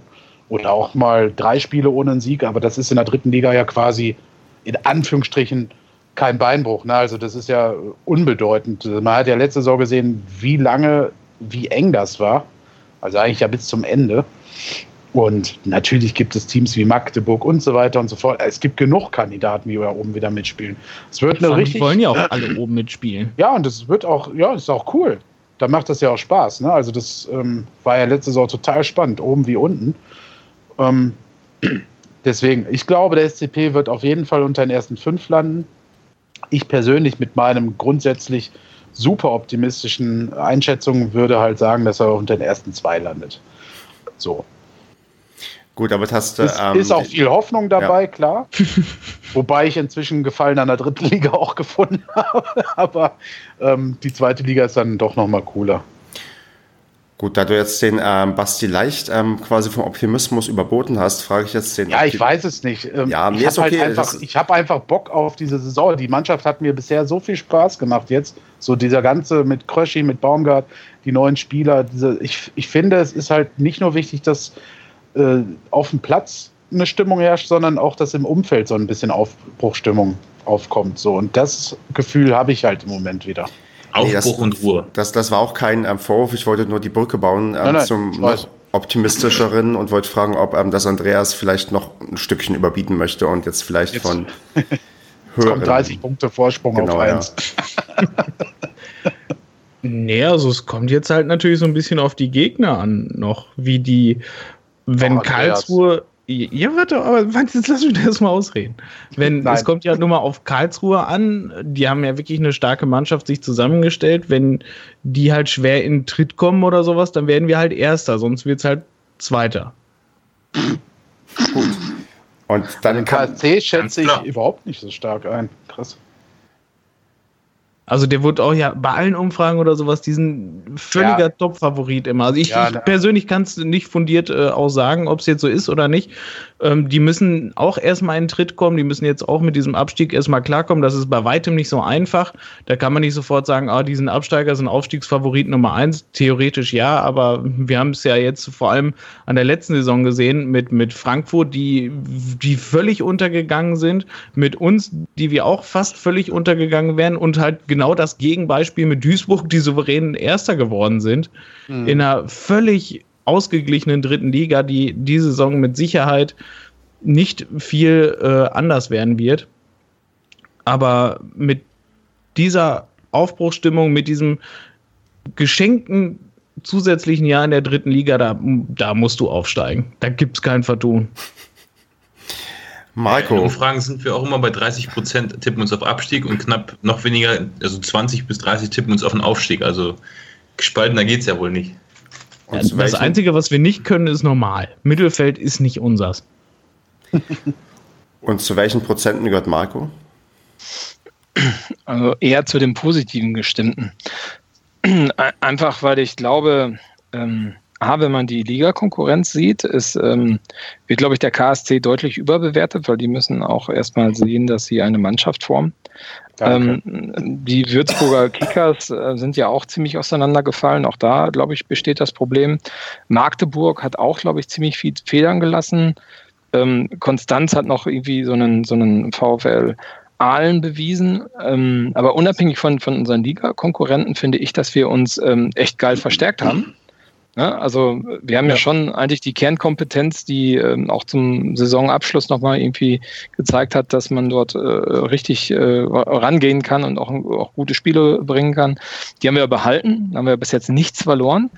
Ähm, die Low-Performer haben wir echt gut abgestoßen. Ne? Vielleicht noch nicht bis zum, ja, Schluss, aber ähm, und wie wir uns verstärkt haben, ähm, das finde ich schon sehr, sehr positiv. Und äh, ich meine, ihr habt ja vorhin über Schalke-Spiel gesprochen, da war ich nicht dabei. Aber ähm, das, was ich mitbekommen habe, war, dass das schon echt eine gut geschlossene Mannschaft ist.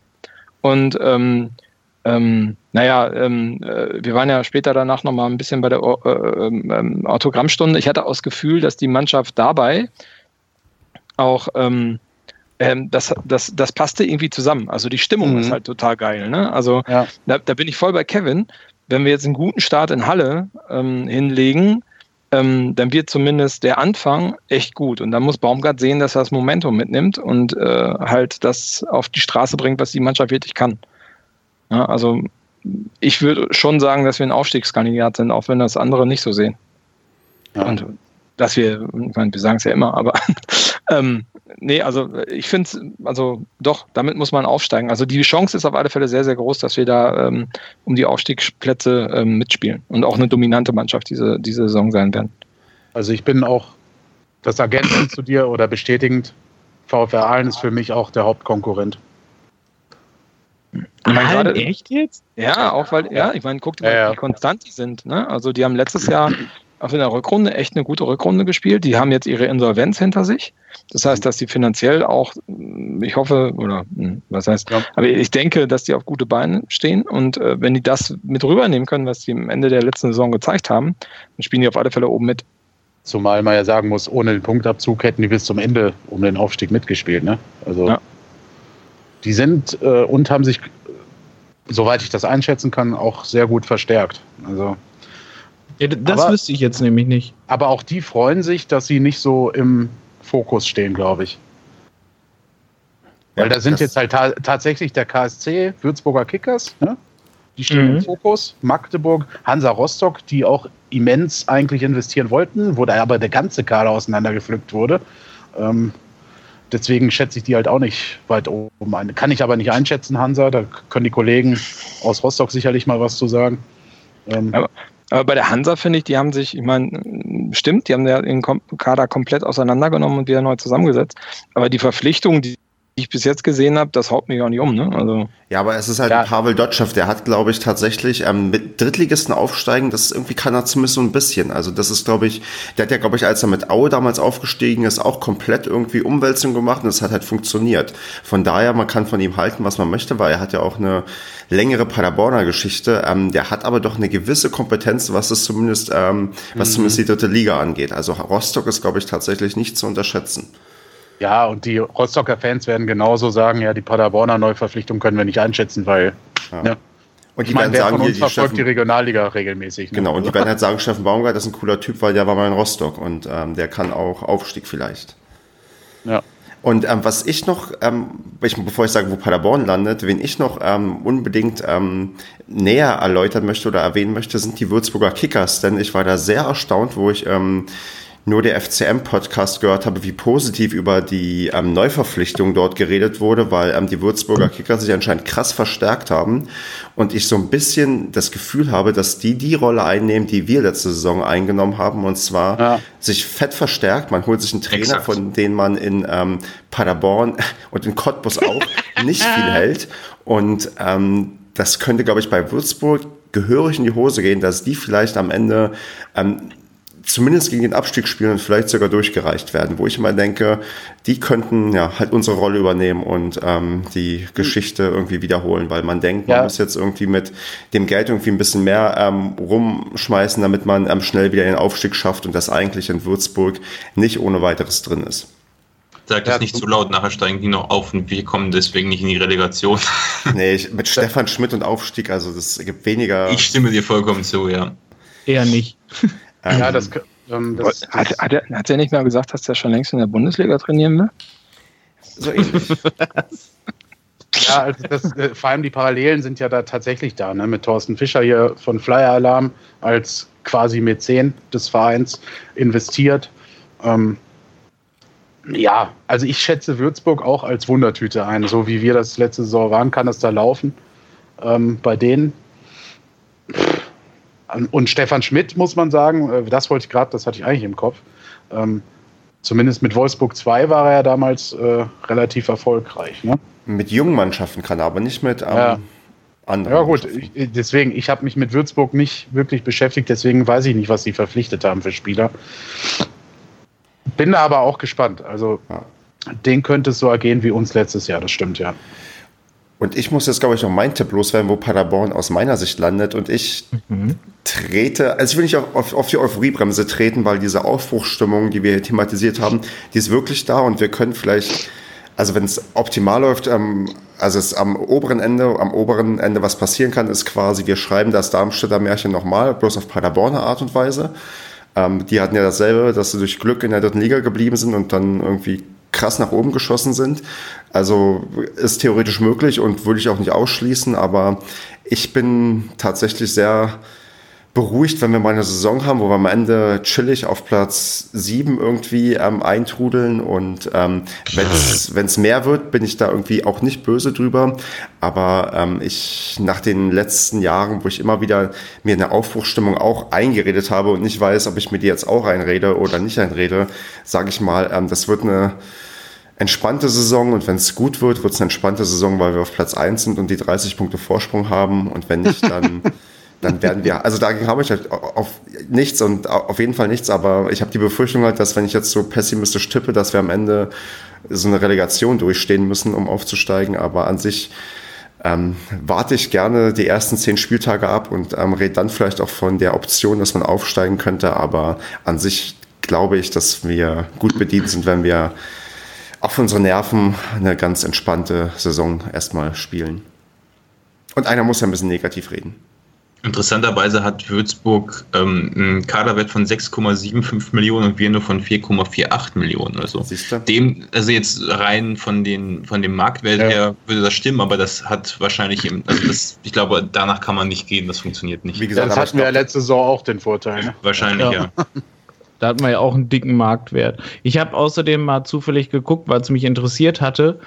Und zwar unser aktueller äh, Marktwert von unserem Kader ist so niedrig wie die letzten mindestens 13 Jahre nicht mehr. Mhm. Also wir hatten noch nie einen so wertlosen Kader.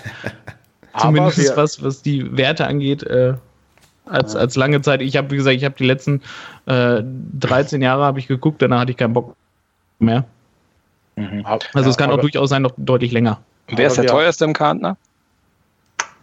Der wertvollste? Genau. Schätz, ich weiß es. Du weißt es? Ja. Lukas Böder. Nee. Nee. Drei Spieler sind es bei mir. Drei, ja, genau, richtig. Würde ich, Strodig würde ich schätzen. Ja, richtig. sehr gut. Ich würde, ja, Biosek wahrscheinlich. Ja, ist auch dabei. Und Kruska? Nee. Knapp nicht. nicht. Ja. Nicht, genau. Ja. Ähm, ja, 275.000 Euro laut transfermarkt.de. So ja, Alter. Aber man muss ja auch sehen, ja, ne, wir haben ja jetzt viele regionale Eigentumswohnung. Also, und nicht mal ein Haus.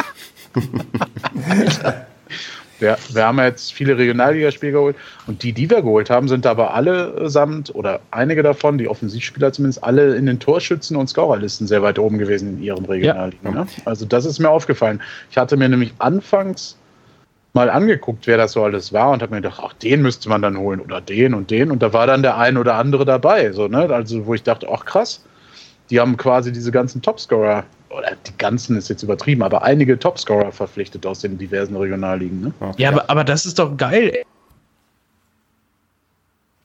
Äh, äh, hoffentlich mit einem deutlich höheren Marktwert wieder verballern können, als wir die jetzt geholt haben. Nicht so wie jetzt die letzten Jahre, dass wir äh, Spieler geholt haben, die mal etliche Millionen wert waren oder sowas und die wir dann halt einfach so gehen lassen müssen, weil die keiner mehr haben will. Ja, vor allem Spieler, die Bock haben. Ne? Also die kommen ja. jetzt aus der Region, die, die, hallo, für die ist das doch richtig geil. Ja. Äh, entweder sind sie mit ihrem Verein nicht aufgestiegen, weil, also ganz knapp, oder sie waren eh gegen den Abstieg, sogar wie äh, Antwi Ajay ähm, äh, die haben jetzt die Chance, sich zu präsentieren und zu zeigen in der dritten Liga. Äh, jetzt hast du, und das ist das Gegenteil zu vorher, also Zweitligaspieler, die jetzt in der dritten Liga wieder ranklotzen müssen. Ne?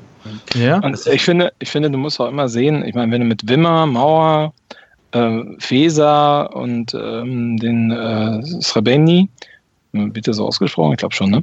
Ähm, äh, siehst, das sind auch alle Spieler, die waren bei großen Vereinen und haben sich da nicht durchgesetzt in die erste Mannschaft. Ne? Also Wimmer bei Wolfsburg, hm. Mauer bei, ähm, bei Leipzig, genau, dann den Feser bei, bei Bayern München. Ja, also das sind ja alles Spieler, wo du nicht sagen kannst, die spielen jetzt Regionalliga. Zingerle genauso, genau. Ähm, äh, Was die, Wassi, ja, Wassi würde ich jetzt sagen, ich meine, der ist 29, hat bei Dortmund 2 gespielt. Also, ähm, aber bei denen, die haben schon Potenzial, also zu mehr, ne? Die haben sich halt einfach nur bei extrem starken Kadern nicht in die erste Mannschaft spielen können. Ja. Was ich noch dazu sagen wollte, weil wir gerade beim Marktwert waren, ich habe jetzt nochmal, weil wir eben bei dem Thema waren, bei Würzburg geguckt und ich weiß nicht, euch wahrscheinlich, ähm, Andreas, ob du es zufällig gesehen hast, die haben jetzt einen, der teuerste Spieler von denen hat einen Marktwert von 600.000, das ist der Sebastian Neumann und unser teuerster Spieler, also jetzt Piosek zum Beispiel, der würde bei denen nur auf Platz 14 vom Marktwert landen. Und wenn man jetzt mit dem Marktwert, ich weiß nicht, ob man das eins zu eins übertragen kann. Also eins zu eins sowieso nicht, aber vom, vom Gehaltsgefüge her, würde ich jetzt sagen, dass jemand, der einen Marktwert von 600.000 hat, auch schon deutlich größeres Gehalt bekommt als ein Piosek oder als ein Strohlig. Und wenn man jetzt mal überlegt, dass da 14 Spieler sind, die, wenn jetzt die Hypothese stimmt, mehr verdienen als die teuersten Spieler von uns, und wir haben ja auch nicht wenige Spieler bei uns im Kader, dann kann man wirklich sagen, dass, dass es bei Würzburg wahrscheinlich so ist, die müssen auch wieder aufsteigen, weil wie willst du das sonst bezahlen? Das ist eine dermaßen teure Mannschaft und vor allem auch viele in den ersten ja, die ersten vier, fünf, vier sind alle über 28 oder um die 30 rum. Also das ist, glaube ich, wirklich ein ganz, ganz teures ähm, ja, Spiel, was die da spielen. Und ich weiß nicht, wie es letztes Jahr war. Andreas, hast du das gesehen? War das bei uns auch so, dass wir halt mhm.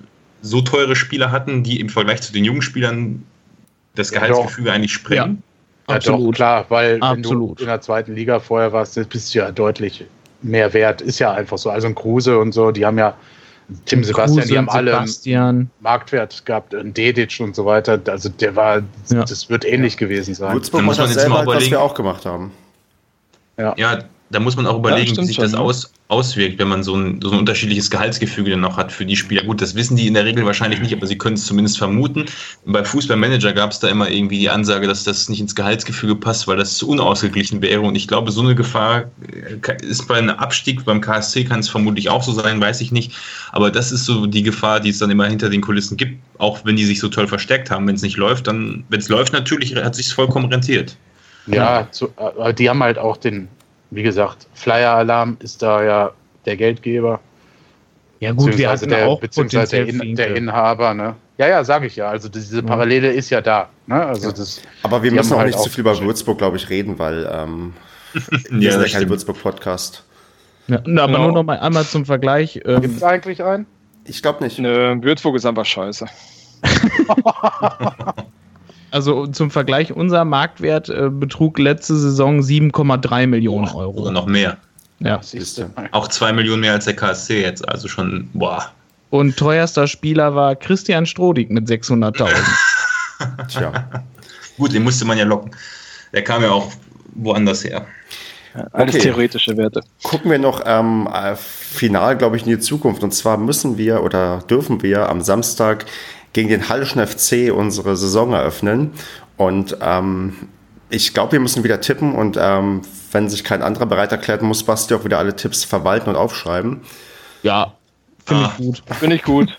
Dann gib mir aber eine Sekunde, dann redet noch mal ganz kurz über was anderes, sonst. Weil Genau, ich erkläre, was wir tippen werden. Wir werden äh, immer den, ähm, das Ergebnis tippen, wie bisher auch. Und ähm, manchmal auch ein paar Zusatztipps, die aber nicht in die Wertung eingehen. Und heute sollten wir, glaube ich, tippen, wer denn das erste Tor gegen Halle von unseren, also zumindest das erste Paderborner Tor gegen Halle schießt.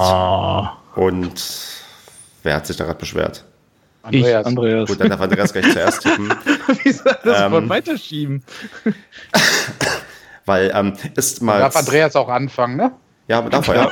Also, Andreas, Mensch, wer, wie spielen wir gegen Halle und wer schießt denn von den Paderbornern ähm, das erste Tor für den SCP in dieser Saison? Es sei denn, du sagst, es geht 0-0 aus, dann kannst du keinen Spieler nennen, weil es geht nur um das Spiel gegen Halle. Äh, Wasse nach Standard. Und wie geht das Spiel aus? 0-0. 3-0. Na klar, das, das sind die, die alten Tipps, die wir wieder hören wollen.